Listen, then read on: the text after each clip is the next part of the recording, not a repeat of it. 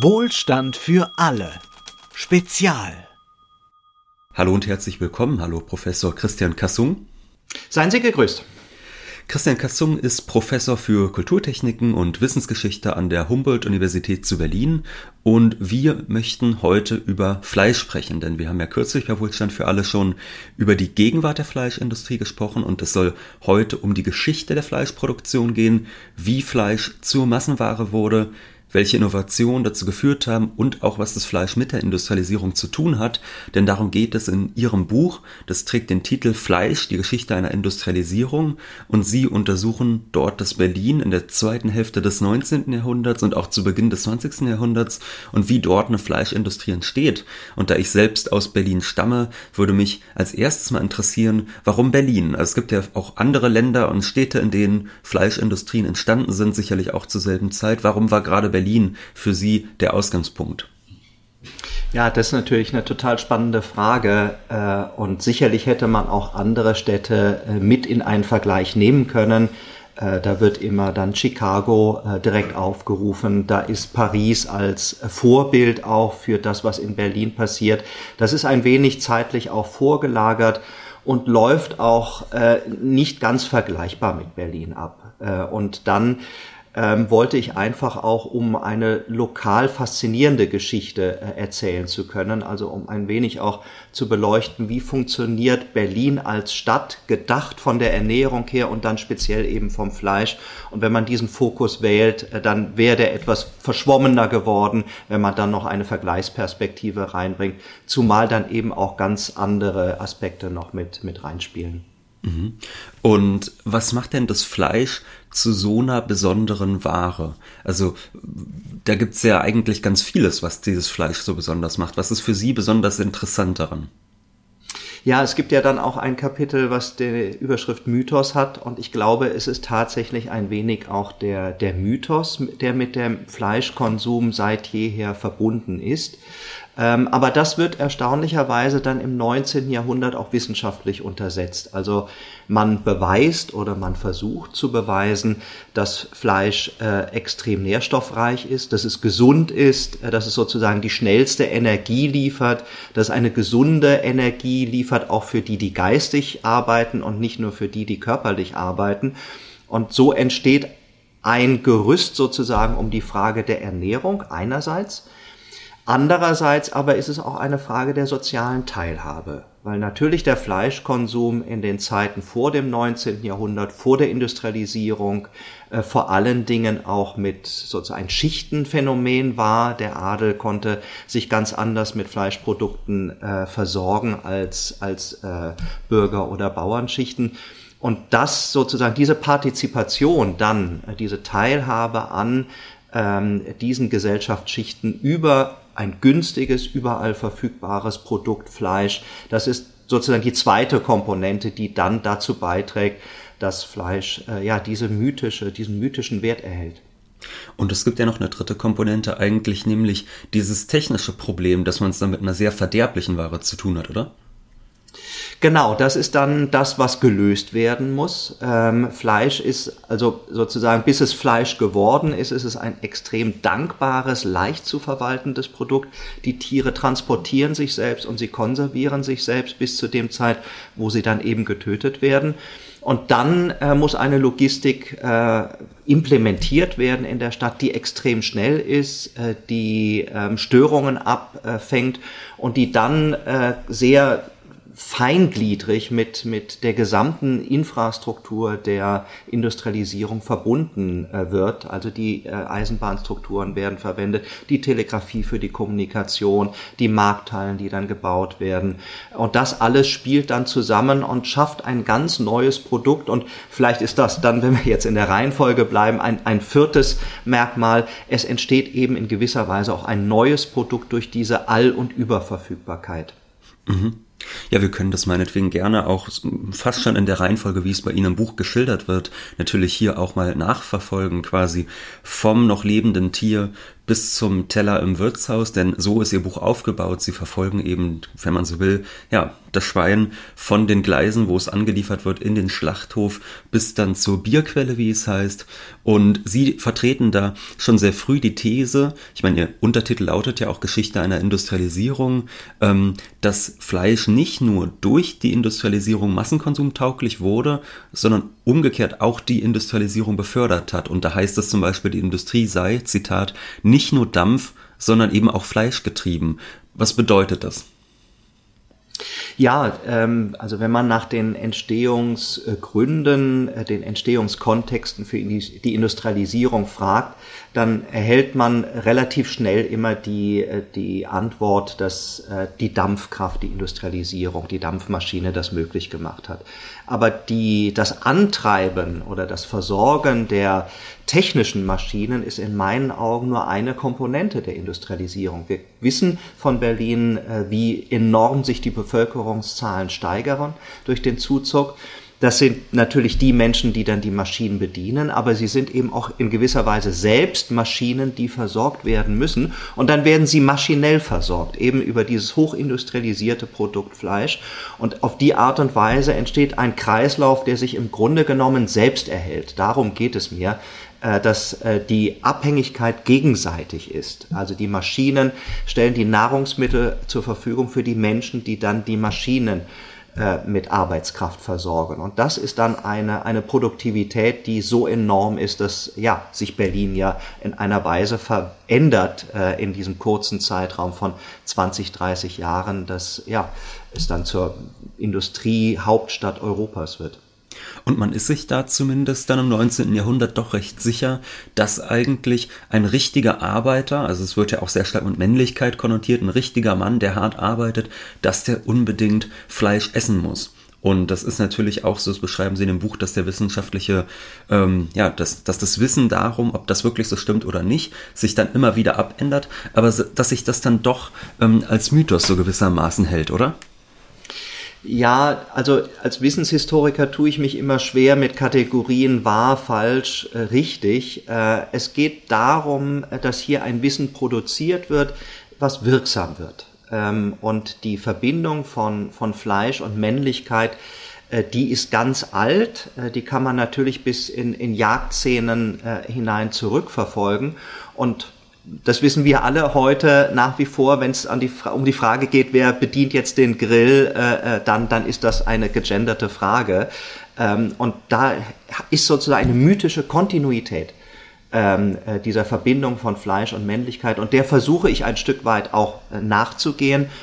Und äh, eine Antwort, eine mögliche Antwort, die ich darauf gebe, ist eben, dass, dass die Position des Arbeiters ganz enorm aufgewertet wird in dieser Zeit, indem er über die Ernährungspraktiken äh, Teilhabe am Fleisch eben in andere soziale Schichten mit, mit hineingeht. Mhm. Und Sie machen dann ja zum Ausgangspunkt der Untersuchung das Schienenwesen da würde es mich jetzt freuen, wenn Sie vielleicht mal eine kurze Zusammenfassung geben können, was da in der zweiten Hälfte des 19. Jahrhunderts passiert. Denn ich muss gestehen, ich hatte wenig Ahnung davon, äh, was da alles passiert, wie stark da auch der Ausbau stattgefunden hat und was man sich da auch von Regierungsseite gedacht hat, ähm, als man eben dafür gesorgt hat, dass der Personen- und Güterverkehr gestärkt wird. Ja, mit der Reichsgründung ähm, ist natürlich dann sofort auf der politischen Agenda die Frage, äh, wie versorgt man äh, dieses neue Staatsgebilde mit, äh, mit Produkten. Ähm, und dann ist die Eisenbahn erstmal die, die Antwort der Zeit auf diese Frage, weil ja alle anderen Individualverkehrsmittel vergleichsweise später kommen. Und das entscheidende Element dann beim Aufbau dieses Eisenbahnnetzwerks ist diese Netzwerkhaftigkeit. Das heißt, es wird sofort argumentiert, wir brauchen Hauptlinien, da wird Geld verdient und wir brauchen die Nebenlinien, die trotzdem funktionieren müssen. Und wenn eine Nebenlinie ausfällt, dann muss man woanders herfahren. Also dieser Gedanke, dass man ein Netzwerk, ein Transportnetzwerk schafft, was sicher ist, einfach weil es redundant ist und was stabil ist, weil es sich als Gesamtgebilde finanziert, das ist eine geradezu geniale Idee. Äh, die ist damals von Preußen aus gelenkt worden ähm, und auf dieser äh, Basis ist dann ja, kann man schon sagen, eines der weltweit besten äh, Eisenbahnnetzwerksysteme entstanden. Ja, und jetzt können wir natürlich uns fragen, was mit dem 9-Euro-Ticket passiert ist, was übrig geblieben ist, wenn minimalste Störungen, das lernen wir ja gerade ausreichen, äh, damit das ganze System ins Wanken gerät. Also irgendetwas ist da, ist da passiert. Und private Anmerkung, ich würde mir wünschen, dass man zu diesem Systemcharakter ein Stück weit wieder zurückkehrt dass man vielleicht auch dahin zurückhält, dass man sagt, wie man es in 80er, also 18 und 80er Jahren gesagt hat, dass man sagt, wir zentralisieren wieder beim Staat die Mittel und versuchen, ähm, ja, eigentlich sowohl die kleineren als auch die größeren Linien wieder in staatliche Hand zurückzuführen, oder wie meinen Sie das? Ja, also der, der Obertitel ähm, ihrer äh, Reihe hat ja für alle mhm. ähm, und äh, Wohlstand ist ein Element, aber Infrastrukturen, wir denken ja im Moment sehr viel darüber nach, äh, was wir alles liberalisiert haben und was man gegebenenfalls wieder äh, rückgängig machen kann. Ähm, Wasser, Strom, Transport, Luft, das sind Elemente, die jeder von uns braucht, jede von uns braucht zum Leben. Ähm, wenn man das privatisiert, ähm, führt das dazu, dass diese Märkte empfindlichen Schwankungen ausgesetzt sein können, gerade in Zeiten wie heute. Und dann ist, glaube ich, die Frage schon berechtigt, ob und inwiefern eine systemische Steuerung dieser Netzwerke besser in der Lage ist, auf mögliche Störungen zu reagieren. Hm. Und jetzt mal gleich verbunden mit diesem Thema Fleisch und der zweiten Hälfte des 19. Jahrhunderts. Wie hat denn dann dieses Schienennetzwerk dabei geholfen, das Fleisch zu transportieren? Das musste ja irgendwie nach Berlin reinkommen. Es war ja nicht so, dass jetzt in Berlin wahnsinnig viele Züchter waren und die haben dann zu diesem zentralen Vieh- und Schlachthof, über den wir gleich auch nochmal sicherlich sprechen werden, ähm, die haben dort dann die Tiere hingebracht, sondern die kamen ja tatsächlich aus anderen Regionen. Genau, ähm, das ist natürlich die Herausforderung, dass äh, die fleischproduzierenden Regionen ist im Wesentlichen Schlesien und Ostpreußen. Das heißt, wir haben da riesige Entfernungen, die zurückgelegt werden müssen. Das sind 1000, 1500 bis zu 2000 Kilometer. Ähm, und der Schlachthof muss zweimal in der Woche zum Markt versorgt werden. Das heißt, wir brauchen eine stabile Transportverbindung dann bis dahin. Und die wird eben geschaffen durch diese neuen Eisenbahnlinien, die dann gezogen werden. Und äh, dann entsteht etwas sehr Interessantes, dass eben diese Trennung von Güter- und, und Personenverkehr stattfindet. Das heißt, es sind dieselben Linien, tagsüber fahren die Menschen und nachts fahren die Tiere, ähm, weil man das eben auch nicht unbedingt sehen möchte, was da passiert. Also da ist auch eine Unsichtbarkeit dieses Versorgungsnetzwerks äh, schon in gewisser Weise gegeben, was wir ja heute perfektioniert haben. Also wenn wir uns jetzt gegenseitig fragen, wo ist der nächste Schlachthof, dann wissen wir beide das vermutlich nicht. Nee, auf gar keinen Fall. Wüsste ich jetzt nichts zu berichten, ob sie überhaupt in Jena irgendwo einen Schlachthof gibt beispielsweise. Muss ich ganz ehrlich also sagen, weiß ich nicht. Jetzt ist es nun so, da werden die Tiere angeliefert. Man hat sich in Berlin ähm, diesen zentralen Vieh- und Schlachthof geschaffen. Vielleicht müssen wir da sogar noch einen kleinen Schritt zurück machen und mal fragen, was war denn vorher eigentlich da, bevor es diese eine zentrale Stelle gab, wo das gebündelt war? Also wie wurde vorher geschlachtet und wie sind die Menschen an ihr Fleisch gekommen? Ja, also vorher war das eben äh, dezentral. Ähm, das war nicht unbedingt ineffektiv. Ne? Das mhm. war einfach über die gesamte Stadt verteilt. Ähm, die Probleme, die damit verbunden waren, waren im Wesentlichen Hygieneprobleme. Äh, das heißt natürlich, dass die Abfälle äh, im Wasser gelandet sind. Ähm, so, das konnte man nicht unterbinden.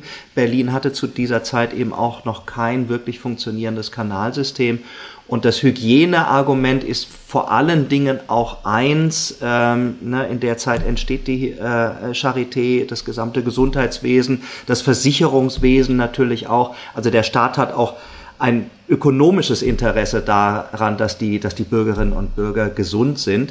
Äh, da, da ist eine Vorsorge, die aber eben auch ein, ein Geldwert äh, mit reinbringt in diese Diskussionen. Und das ist zumindest in den Debatten, die man im, im Reichstag nachvollziehen kann, immer wieder ein Argument, was aufgerufen wird, äh, dass die Hygienebedingungen äh, verbessert werden müssen von diesem dezentralen Schlachten.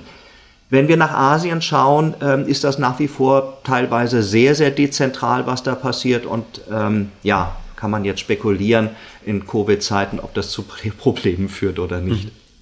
Ja, ja, also Klar, es ist zumindest so, dass natürlich diese Zentralisierung es ermöglicht, besser zu kontrollieren, gerade von staatlicher Seite aus, dass die hygienischen Maßnahmen ähm, eingehalten werden. Das ist jetzt ein Kapitel, was nicht so unglaublich ökonomisch ist, weshalb ich es hier im Interview nicht so in den Vordergrund stellen wollte, aber was trotzdem für mich mit am interessantesten war, ähm, wie dann diese so, sogenannte Trechinenschau stattfindet, Trechinenschau stattfindet, also wie äh, geguckt wird, dass das Fleisch in gutem Zustand ist, damit die Menschen nicht erkranken, die es konsumieren. Äh, hochgradig faszinierend, was da im 19. Jahrhundert passiert.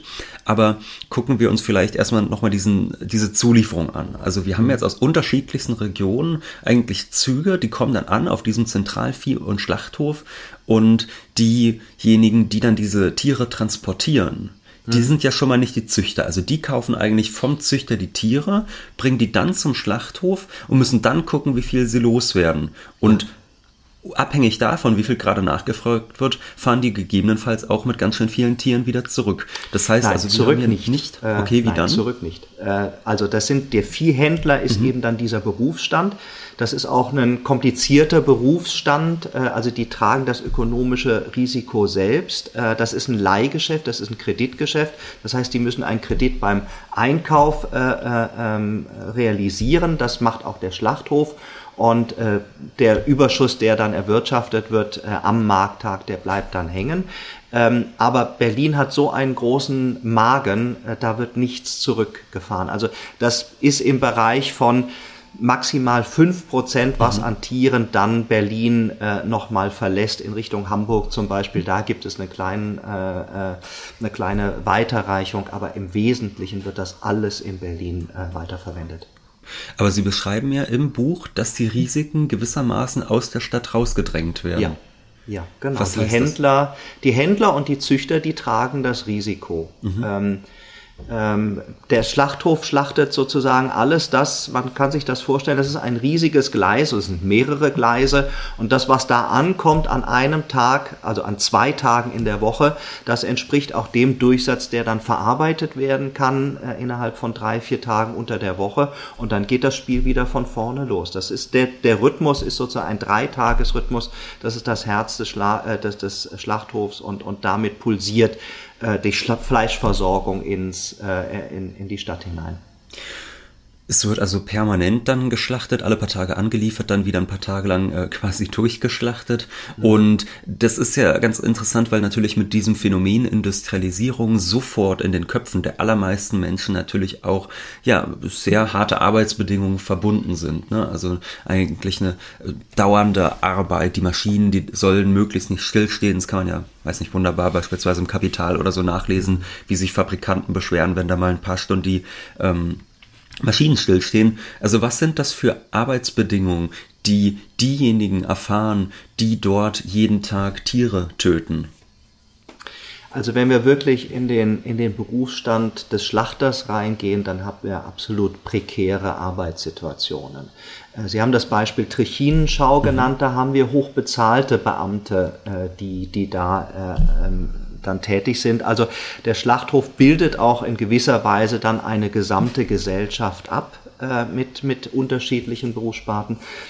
Das Schlachten muss man sich schon maximal schlimm vorstellen. Äh, das, das ist eben noch wenig maschinell, äh, was da passiert. Das ist ganz viel Handarbeit, es ist äh, körperlich herausfordernde Handarbeit. Es, ähm, also die Situation ist eigentlich die, dass eine Stadt in der Stadt äh, entsteht um den Schlachthof herum, dass die Arbeitskräfte noch nicht mal so viel Freizeit haben, dass sie abends nach Hause kommen, sondern oft sozusagen in Schichten in irgendwelchen Wohnungen leben. Es gibt Bordelle, es gibt äh, Restaurants direkt um der Nähe, in der Nähe. Also das ist, das sind äh, junge Menschen erstmal, die arbeiten sozusagen, bis sie verbraucht werden und dann gehen sie, wenn es alles gut geht, in andere Berufe. Aber das ist wirklich, also da ähm, ähm, man, man traut sich nicht Sklavenarbeit zu sagen. Ne? Aber von heutiger Perspektive aus ist das natürlich teilweise untragbar.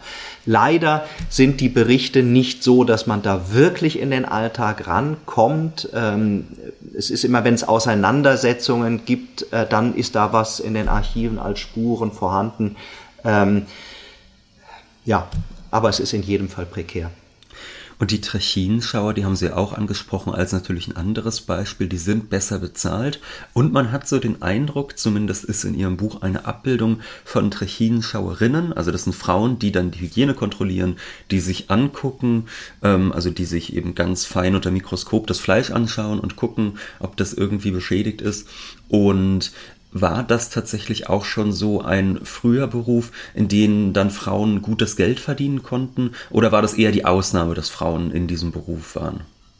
Nein, es war sogar, äh, es wurde sogar argumentiert, dass Frauen viel besser geeignet sind für diesen Beruf, weil das eigentlich ein enttäuschender Beruf ist. Also Ziel ist es ja, dass man möglichst wenig Trichinenfunde hat. Das heißt, es kommt maximal einmal im Monat kommt ein Erfolgserlebnis. Vielleicht müssen, wir mal, vielleicht müssen wir kurz mal erklären, was Trichinen sind. Ähm. Äh, Trichinen sind äh, ähm, sozusagen vom Lebenszyklus hochkomplexe Parasiten. Ähm, äh, die werden in Eiform, äh, lagern sie sich in das Fleisch ein und, und können sich dann als äh, Wurmtiere im, im Darm einnisten und wirklich zu schweren Erkrankungen führen. Das Problem ist, dass sie super lange äh, überlebensfähig sind. Sie können sich in so einer Kalkatmosphäre ähm, verkapseln und ähm, äh, werden zwar getötet, wenn man das Fleisch äh, wirklich auch äh, kocht, mhm. ähm, lange Zeit, ähm, aber wenn man es eben schmackhaft zubereitet, so wie wir das gewohnt sind, nicht, nicht völlig durchgart, äh, dann, dann besteht eine große Gefahr der Trichinenerkrankung.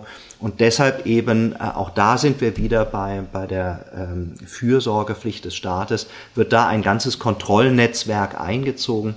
Und dieses lebt eben davon, also es werden Proben genommen von, äh, von dem Fleisch, die werden mikroskopisch untersucht. Ähm, und bestenfalls findet man eben keine äh, Trichinen. Ähm, und da wird dann tatsächlich argumentiert, das ist nichts für die Männer, die brauchen Erfolgserlebnisse, hier sind Frauen viel geeigneter. Mhm. Ja, ich meine, klar, man will natürlich, dass es möglichst selten passiert und es ermüdet natürlich auch sehr stark. Ne? Also sicherlich wird auch deshalb das so gut bezahlt gewesen sein, ja. weil es natürlich wahnsinnig ermüdend ist, wenn man den ganzen Tag lang sich unter Mikroskop diese Fleischstücken ansieht und vielleicht nur einmal im Jahr einen, in Anführungszeichen, Erfolg hat. Genau, das muss kontrolliert werden, äh, sonst schaut man halt nicht ins, ins Mikroskop, sondern schaut irgendwo anders hin. Ne? Ähm, also Kontrolle ist sowieso natürlich etwas, da könnte man jetzt mit Foucault natürlich auch weiter argumentieren. Äh, äh, Kontrolle ist, ist ein ganz wesentliches Element, äh, was, was gewährleistet werden muss, damit dieser Organismus des, des Schlachthofs äh, stattfindet. Äh, das funktioniert. Das geht bis in die Architektur rein, ne? dass also wirklich das architektonisch so geplant wird, dass aufsehende Personen dann möglichst gute Blickperspektiven äh, haben, dass man sich nicht dem Blick, dem kontrollierenden Blick entziehen kann, äh, damit eben diese Kontrolle gewährleistet ist. Jetzt haben wir schon ein bisschen über die Arbeitsbedingungen gesprochen, was ja auch mit einigen Zumutungen zugegebenermaßen verbunden ist, aber natürlich noch viel mehr Zumutungen müssen natürlich die Tiere dort erleiden. Und das kommen dann relativ bald auch Diskussionen auf, beschreiben Sie, wie kann man in Anführungszeichen menschlich töten. Ja, also wie kann man möglichst wenig schmerzlos töten? Das sind dann Debatten, die von einer Tierschützerin beispielsweise angestoßen werden, die zwar nicht per se, so habe ich das zumindest in dem Buch verstanden, jetzt gegen die Tötung von Tieren zum Zweck des Essens ist, aber die zumindest sagt, äh, allzu brutal darf es dabei auch nicht ähm, ja, vorangehen. Und gleichzeitig sieht man, dass es äh, da große Widersprüche gibt. Beispielsweise, wenn man zu schnell das Tier ausbluten lässt, dass das die Fleischqualität mindern kann. Wie ging man mit diesen ganzen Widersprüchen um? Ja, also einerseits gibt es natürlich die Tierschutzbewegung und auch die äh, Veganismusbewegung oder Vegetarismusbewegung gibt es schon in dieser Zeit. Äh, die spielt aber für das System äh, Schlachthof nur insofern eine Rolle, als dass auch hier wieder der Staat versucht, Strukturen äh, oder Praktiken äh, zu, äh, zu implementieren, die ein möglichst humanes Sterben der Tiere ermöglicht. So, und dann ist die Frage, was heißt human? Da entsteht natürlich erst ein Wissen um das Sterben, um den Tod. Mhm. Ähm, und zwei Komponenten sind dabei. Also erstens soll das Tier ähm, nicht, nicht mitbekommen, wie es stirbt. Äh, es soll den Tod sozusagen im Augenblick unvorbereitet ähm, erleiden oder ereilt werden vom Tod. Ähm, das heißt, die Betäubung ist das Entscheidende. Die Tiere werden zuerst betäubt. Äh, und dann äh, muss der Fleisch, äh, der, der Blutentzug äh, vorgenommen werden ähm, aus kulinarischen und aus Konservierungsgründen. Ähm, äh, das heißt, das Tier wird dann ähm, angeschnitten, so dass es ausblutet und stirbt sozusagen dann durch den Blutentzug. Aber da es äh, betäubt ist, äh, bekommt es das nicht mit. So, das funktioniert aber eben nur, wenn es funktioniert. Ähm, und dann ist das Erstaunliche, es gibt dann lange Debatten darüber, wie schafft man es, die Tiere möglichst effektiv zu betäuben.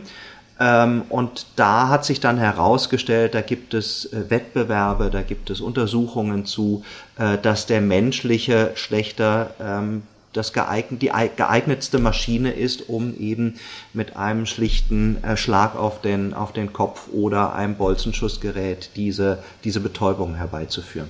Mhm. Eine kurze Frage, ähm, die mich jetzt interessieren würde, fiel mir jetzt nur gerade ein. Es gab ja immer wieder natürlich Arbeiterbewegungen in so bestimmten Industrien und davon äh, ist jetzt in Ihrem Buch nicht so viel geschrieben. Gab es sowas? Denn es ist ja schon eine Industrie, das merkt man ja an dem, was Sie hier beschreiben, die psychisch natürlich sehr belastend ist, wenn man so ein Tier hat. Man weiß, man knüppelt eins nach dem nächsten quasi nieder, um es zu betäuben. Ähm, das geht ja mit unglaublichen Belastungen sicherlich einher, gerade wenn dieser Versuch der Betäubung mal schief geht. Ähm, gibt es da so eine Geschichte oder eher nicht? Da habe ich nichts gefunden mhm. und ich würde mal vermuten, wenn Sie drei, vier Tage im Schlachthof gearbeitet haben, dann versuchen Sie nur selber da durchzukommen. Mhm. Ne? Also die Menschen werden ja selbst auch maschinenförmig, weil diese Arbeitsumgebung eine maschinenförmige ist. Und man funktioniert dann da und dann wird eben geschlachtet und getötet am Fließband, egal ob das ein Fließband ist oder ein, ein Mensch. Ähm, richtige Debatten über psychische Belastungen, so wie wir das heute kennen, mhm. gibt es, gibt es zu meinem, zumindest nach meinem Kenntnisstand nicht. Da, da habe ich nichts gefunden. Gut, ich würde auch behaupten, zum Beispiel jetzt zu äh, ja, psychischen Problemen von Menschen, die Tiere schlachten, darüber wird eigentlich heutzutage ja auch gar nicht gesprochen, sondern das sind ja schon oftmals ähm, noch verhältnismäßig privilegiertere Berufsgruppen, bei denen darüber gesprochen wird. Allgemein würde ich sagen, hat man den Eindruck bei der Lektüre Ihres Buches, dass die Geschichte der Fleischindustrie auch eine Geschichte der Verdrängung ist. Also Sie haben ja eben schon gesagt, die Tiere kommen nachts, damit man davon nicht so viel mitbekommt. Es gibt auch diesen einen zentralen Vieh- und Schlachthof und andere anfangs ist da in der Umgebung zumindest auch gar nicht viel mit Wohnvierteln. Das entwickelt sich dann erst im Laufe der Jahre. Mhm. Die Architektur ist nach außen hin glatt, so dass man wenig davon mitbekommt. Und man führt dann eben Diskussionen, in denen man natürlich die Widersprüche, die da auftreten, beispielsweise jetzt beim Thema Tierschutz, die man dann auch eher zu verdrängen versucht. Ist das eine Parallele, die sich bis heute durchzieht? Ja, in jedem Fall. Also das Tier muss unsichtbar werden. Ne, das Tier muss in Fleisch verwandelt werden, damit es konsumiert werden kann. Und ähm, dann werden auch neue Produkte erfunden. Also die, die, Wurst ist im Grunde genommen ja das geniale Produkt schlechthin. Mhm. Das schmeckt nach Fleisch, das kann vom Geschmack her 100% identisch immer wieder transportiert, äh, äh, äh, produziert werden, aber es sieht überhaupt gar nicht mehr nach Tier aus. Äh, und dieses Unsichtbarwerden, was wir im Produkt haben, äh, das hat natürlich auch dann von den Produktionsumgebungen eine gewisse Unsichtbarkeit, dass sehr bewusst dieser Schlachthof dann, der vorher ja in der Ackerstraße war, in der Mitte äh, der Stadt herausgenommen wird, natürlich auch aus logistischen Gründen an, an, den, an das Ringbahnnetz angeschlossen wird. Aber damals war äh, das Weichbild der Stadt bis dahin eben noch nicht vorgedrungen. Das war wirklich außerhalb letztlich der Stadt. Da äh, findet diese Transformation oder diese Unsichtbarwerdung des Tiers im Fleisch, im Schnitzel, in der Wurst statt. Und jetzt wurde in Berlin in neuem Maßstab Fleisch produziert, aber auch auf neue Weise konsumiert. Sie haben jetzt eben schon beispielsweise die Wurst angesprochen, die da natürlich als Produkt nochmal sich besonders durchsetzt. Gut, klar, also ich meine, Würste gab es schon früher, aber dieser Wurstkonsum, der wird nochmal ganz stark, gerade weil es auch ähm, dann diese Bewegung gibt, dass die Arbeiter eben nicht mehr zu Hause essen und auch vielleicht gar nicht unbedingt selbst mitgebrachtes Essen zu sich nehmen, sondern dass sie die Mittagspause wirklich nur in beispielsweise Stehbierhallen verbringen. Da können dann Arbeiter oder auch Angestellte Wurstbrote und Bier konsumieren. Und wie hat denn das dann die Essenskultur in den Städten verändert? Und mhm. was hat das mit dem Hause Aschinger auf sich? Das war auch für mich nochmal besonders interessant. Da haben sie jetzt gar nicht so unglaublich viel zu geschrieben. Aber mhm. tatsächlich ist da in Berlin in der zweiten Hälfte des 19. Jahrhunderts beziehungsweise im frühen 20. Jahrhundert dann der zwischenzeitlich größte Hotel- und Restaurantkonzern Europas entstanden. Mhm. Ja, genau. Das ist ein weiteres Moment, wo wirklich dann die Industrialisierung ähm, sich verbindet mit der Fleischproduktion. Äh, in der Industrialisierung trennen sich der Ort der Arbeit, der Ort des Wohnens und der Ort der Freizeit voneinander. Wir haben drei verschiedene Orte, an denen die Menschen leben. Sie sind verbunden mit denselben Infrastrukturen, mit der Eisenbahn, mit der eben auch die Lebensmittel transportiert werden. Und äh, gerade dann eben die Trennung von Wohnstätte und Arbeitsstätte hat zur Folge, dass die Wege ähm, ganz andere Funktionen übernehmen, nämlich zum Beispiel dann die, die, die Funktion der Ernährung. Man ernährt sich eben auf dem Weg äh, zur Arbeitsstätte. Äh, das heißt, auf den Straßen entsteht dann das, was wir heute als Snacken bezeichnen würden. Und äh, beim Snack ist die Wurst sozusagen das, was, was in, in, in bester, schnellster Art und Weise konsumiert werden kann auf, auf dem Weg. Ähm, und dann entsteht, äh, ist das natürlich auch ganz schnell sozusagen ökonomisch wertvoll und es entsteht, oder die, die Brüder Aschinger, die, die von München dann nach Berlin hochkommen, ziehen dann innerhalb von kürzester Zeit ähm, das erfolgreichste Unternehmen überhaupt ähm, äh, auf, indem sie ja, so eine Mischung machen ähm, zwischen beste Qualität zum geringsten Geld. Ne? Ähm, klingt immer gut und günstig, heißt mhm. das heute. Ne? Äh, also das, das ist der Slogan. Sie ziehen das durch, indem sie sagen, wir verkaufen den Leuten äh, Bier, dazu gibt es kostenlos Brötchen äh, und, und Wurst ähm, zu unglaublich guten guten Preisen. Und das ermöglicht es dann eben auch den arbeitenden Bevölkerungsschichten an einer Restaurantkultur teilzunehmen. Und auch da über dieses Element äh, äh, eine andere soziale Teilhabe zu praktizieren. Und das sind auch tatsächlich Orte, wo verschiedenste Schichten aufeinandertreffen, genau. hat man bei der Lektüre den Eindruck. Also es sind genau. Orte, es sind große Hallen, die auch mitunter, äh, ja, also wahnsinnig schick sind. Also da würde man heutzutage wahrscheinlich sagen, so sehen heute nur noch Luxusrestaurants aus. Und gleichzeitig hat man dann aber wahnsinnig viele städtische, vielleicht auch noch ein paar, wo man sitzt, aber vor allem sehr viele städtische, wo die Menschen dann ein günstiges Brötchen essen. Genau, es ist da wird, wird das, das erfunden, was für uns heute alltäglich ist. Wir haben eine Eingangssituation mit einer Vitrine, da sieht man, was man bekommen kann. Da kann man das entweder mitnehmen raus auf die Straße oder man setzt sich schnell hin ähm, dieses schnelle Essen, dieses schnelle äh, sozusagen und die damit verbundene schnelle und auch kontingente Begegnung, äh, mhm. äh, die sich dann ereignen kann, auch als gesellschaftliches, als soziales Ereignis. Das entsteht alles in dieser Zeit, ein Stück weit eben auch in Verbindung mit dem Fleisch und produziert dann urbane Lebensmuster, Mobilität, äh, Kontingenz, äh, Durchmischung äh, sozialer Schichten, Begegnungen, die für uns heute selbstverständlich sind, beziehungsweise die in meinen Augen auch einfach das auszeichnen sollten, was, was urbane Lebensstrukturen sind.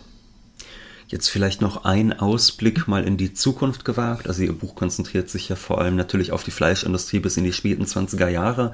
Aber Sie haben ja selbst gesagt, Sie interessieren sich für Wissensgeschichte. Nun ist es ja so, dass doch die Art und Weise, wie über Ernährung gesprochen wird, sich wandelt. Also es passiert langsam, aber es passiert natürlich schon. Also dieses sich lustig machen über Veganer, würde ich sagen, nimmt doch immer mehr und mehr ab. Und die, Sie zeigen natürlich auch die Veganer, dass man sich anders ernähren kann. Glauben Sie, dass wir da in den nächsten nächsten Jahren noch eine größere Bewegung erleben werden, die sich immer mehr von dem Fleisch und der Fleischindustrie abkehrt? Oder glauben Sie, dass das trotzdem so marginalisiert bleiben wird, wie es ja bislang de facto ist? Also ich meine, auch wenn sehr viel über Veganismus gesprochen wird beispielsweise, sind es ja trotzdem nur ganz wenige Prozent. Naja, Berlin ist die vegane Hauptstadt der Welt. Mhm. Ähm, also nirgendwo ist der Prozentsatz so groß wie in Berlin. Äh, das zeigt auch wieder, dass neue Ernährungsformen vor allen Dingen in urbanen Lebenssituationen ausprobiert werden. Ähm, und insofern ist das tatsächlich das, was in Berlin stattfindet, auch ein, ein Blick in die Zukunft. So, jetzt, wenn Sie mich fragen, wie sieht die Zukunft aus, ähm, ist immer die Frage, wie kann man auf sowas äh, antworten, ohne rein ins Spekulative äh, abzugleiten. Ähm, aus einer kulturhistorischen Perspektive würde ich immer sagen, die Dinge werden sich ausdifferenzieren äh, und dann irgendwann bei mehr oder minder stabilen ähm, prozentualen Verteilungen sich einpendeln. Ähm, ich glaube nicht, dass die Menschheit jemals darauf verzichten wird, Tiere zu essen in irgendeiner Form. Es gibt ja auch Tiere, die, sagen wir mal, kein Problem haben mit Massentierhaltung, wie Maden, wo wir aber noch Probleme haben, sie als Nahrung mhm. zu akzeptieren. Ähm, und ich glaube auch nicht, dass Veganismus und Vegetarismus jetzt äh, kurzfristige Erscheinungen sind, die irgendwann verschwinden werden. Ähm, wie sich das dann aber nachher ausdifferenziert, ähm, ist sicherlich etwas, was man im Moment noch nicht vorhersehen kann, weil ich glaube, dass das, was wir im Fleischkonsum um 1900 beobachten können, nämlich dass die Ernährung dazu führt, dass ich an bestimmten sozialen Schichten teilhaben kann, dass sich das genau im Moment im Bereich der Bio- und Vegetarismus- und Veganismus-Szene abspielt. Da erkauft man sich ein Stück weit auch ne, die Produkte sind nicht günstig, eine Teilhabe an, an in bestimmten gesellschaftlichen Gruppierungen. Da ist also auch ein Mythos, wenn man so möchte. Mhm. Ähm, äh, und das zeigt, dass letztlich egal ist, was wir als Menschen ist, also rein physiologisch. Wir sind alles Esser, wir können alles essen. Aber die Frage ist dann, welche symbolische Zuschreibung ist mit den Nahrungsmitteln verbunden? Und hier sehen wir im Moment eine völlige Umwertung zwischen fleischlichen und nicht fleischlichen Produkten. Wo sich diese Umwertung aber nachher, nachher einpendeln wird, ähm, das, das weiß ich nicht. Ich glaube eben nur aus kulturhistorischer Sicht, irgendwann werden wir relativ stabile ähm, Verteilungen haben. Ja, dann bedanke ich mich ganz herzlich bei Ihnen, denn dann können wir ja schon mal davon ausgehen, wenn es kommt, wie Sie sagen, wenn das Fleisch nie ganz verschwinden wird, dann werden natürlich auch die Probleme, die Sie im Buch aufwerfen, beispielsweise gibt es sowas wie ein menschliches Töten, wie steht es um die Hygiene, dann wird es darum natürlich auch in Zukunft gehen und wer mehr darüber erfahren möchte, der sollte Fleisch, die Geschichte einer Industrialisierung von Christian Kassung lesen. Es ist bei Brill erschienen, knapp 300 Seiten lang und kostet 42,90 Euro. Darüber hinaus wollen wir uns natürlich bei all unseren Hörerinnen und Hörern bedanken, die uns unterstützen. Vielen Dank und natürlich Ihnen, Herr Kassung, vielen Dank für das Gespräch. Ja, meinerseits ganz herzlichen Dank, war mir ein großes Vergnügen. Das war Wohlstand für alle Ihr könnt uns finanziell unterstützen über paypal.me-ole und Wolfgang oder über die in der Beschreibung angegebene Bankverbindung. Herzlichen Dank.